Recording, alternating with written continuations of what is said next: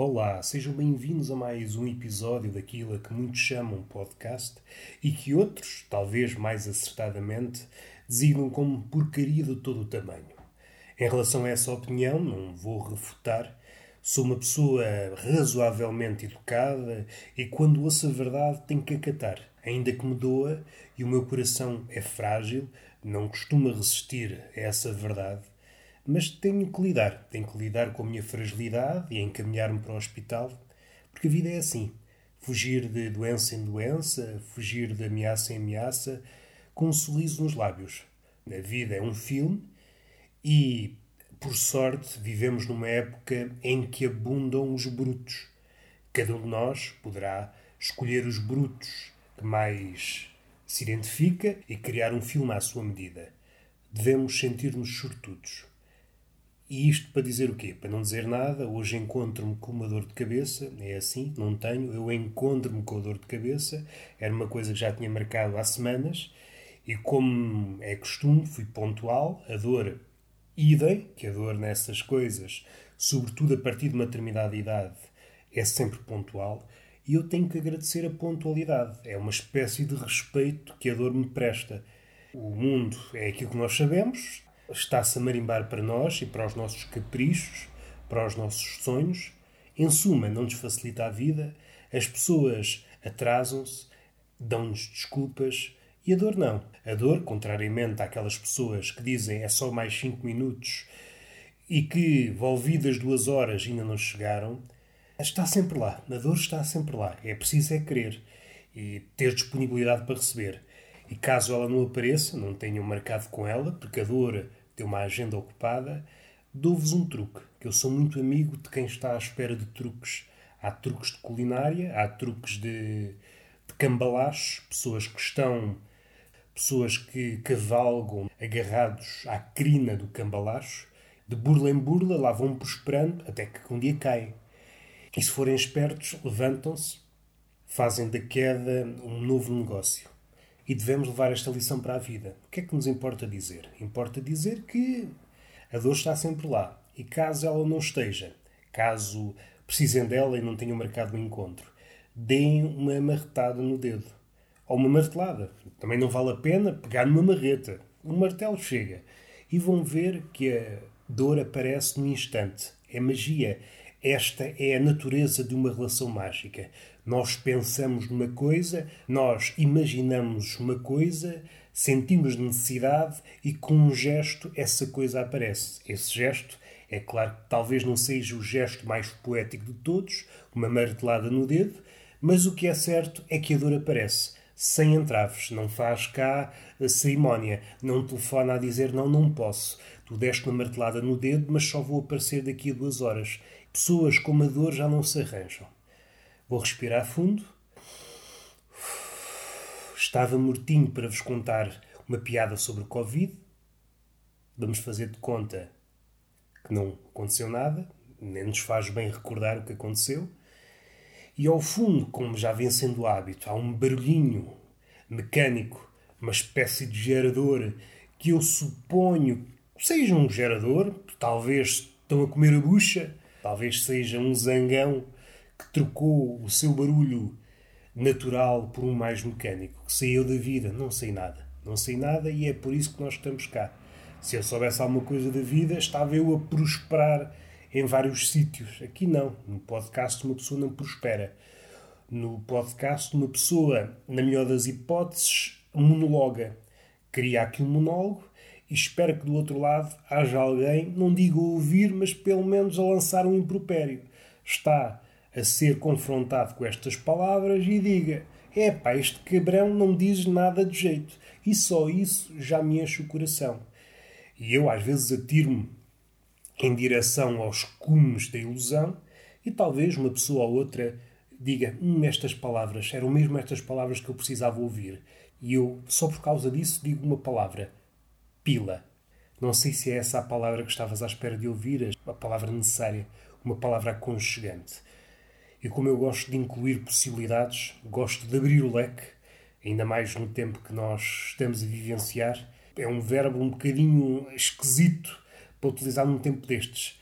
Nós não vivenciamos, nós esperamos pela morte. Estamos à espera da morte. E eu não percebo aquelas pessoas que dizem: Ai, o meu sonho é ir ao deserto. Para quê? Para quê? Basta sair à rua e deixar-se torrar ao sol. Estou desconfiado que há abutres incumbidos de comerem.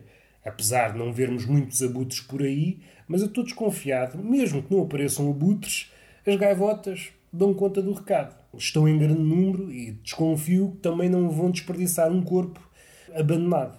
São coisas que eu lanço, ideias, e espero que as gaivotas ouçam, que é para não passarem também uma vida. As gaivotas têm essa vidinha boa, à beira-mar, roubar sardinhas aos turistas, roubar cornetos. Também é uma vida que, de vez em quando, tem que ir eh, à morgue, ver o que é que a vida de um abutre custa.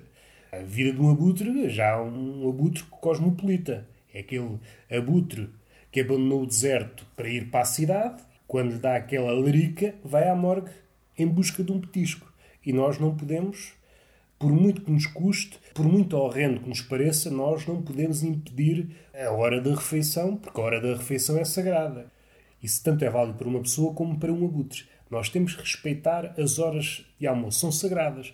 E não venham cá com e-mails à hora da almoço a dizer ah, preciso de ti, é urgente, urgente do caralhinho. Urgente é eu comer esta bifana, esta feijoada, beber duas imperiais e ir semi-bêbado para o trabalho. Isso é que é urgente, isso é que é sagrado. O mundo passa bem sem a minha dedicação. Já chega dedicar-me 8 horas no trabalho, sabe-se lá para quê? Para alguém espremer a minha teta. O patrão é essa figura, muitas vezes, uh, como é que eu ia dizer? Muitas vezes olhada com olhos miúpes, mas não, é uma espécie de mágico que consegue olhar para qualquer papalvo e ver nele uma vaca. O patrão olha para mim, por exemplo, e vê: Ui, tu tens umas mamas que são capazes de dar leite, vou espremer-te até o tutano. E devemos também louvar essa qualidade, porque não é qualquer um que cruzamos na rua e olha para nós: olha, ali está uma vaca. Não, só um patrão é que, ao olhar para nós, vê uma vaca. Devemos louvar esse tipo de características. Ai, dá-me a cabeça, não sei para onde é que eu vou. Estou deitado à espera da felicidade. Mas a felicidade, ao contrário da dor, tem sempre aquelas desculpas: já, já vou, já vou, e passam-se dias, passam-se anos, passam-se décadas, uma pessoa continua à espera. Continua à espera porque eu sou fiel ao sítio que estou. Estou a seguir as pisadas de um homem-estátua, que é como quem diz: estou quietinho e quietinho é que eu estou bem. Tenho alguma coisa interessante para vos dizer? Alguma coisa que possam guardar no miolo para a vida e que vos faça pessoas melhores? Vocês já estão consumados, vocês já são um produto fechado, já não há melhorias. Ou são vendidos assim ou vão para a reciclagem. Não gosto de mentir, a não ser em certas situações, situações atmosferas, de, por exemplo, de sedução, em que uma mentira ou outra, uma mentira inocente, ou uma mentira culpada, tanto faz, mas uma mentira que providencie um caminhar em direção a certos rituais de carnes. Vocês percebem? E aí uma pessoa também tem que jogar as armas todas. Pode pôr logo os trunfos na mesa. E no meu caso, põe logo a pila na mesa, que é um dos meus trunfos. Põe ali a pila na mesa e a mulher olha para mim: não, tu renunciaste. Há pouco o trunfo era pichas e tu não jogaste. E agora jogas. Assim não, assim não. Vamos fechar assim, com esta ideia, que o trunfo era pichas, eu fiz renúncia, estávamos a jogar sueca e eu sinto-me um batuteiro. Uma picha que, ao bater na mesa, mostra que eu fiz renúncia, é pá, eu sei, depois é que eu percebo que sou um batuteiro e sou um, um trapaceiro. E eu não me sinto bem assim. Olha, já está a picha na mesa, já está. Baralhem o jogo e vamos ver se me aceitam no próximo. Não há beijo, não há palmada, não há nada, porque a vida carece das coisas importantes. E quem sou eu para estar aqui a facultar coisas de graça, coisas essenciais, tal como o beijo e a palmada no rabo? Quem sou eu? Não sou ninguém. Quem é que era ninguém também? Ulisses, na caverna de Polifemo, o Ciclope. Espero que vocês guardem esta informação num papel, amarrotem o papel e atirem-no para o lixo, porque isto não faz ninguém subir na vida, nem descer. Sabem o que é que faz uma pessoa subir na vida? Um elevador. E o que é que faz uma pessoa descer? Qualquer coisa, porque a gravidade está lá para isso. Para nos ensinar que no chão é que é o sítio, é o nosso habitat. Para acabar num tom alegre, O chão é o habitat dos derrotados. Até à próxima.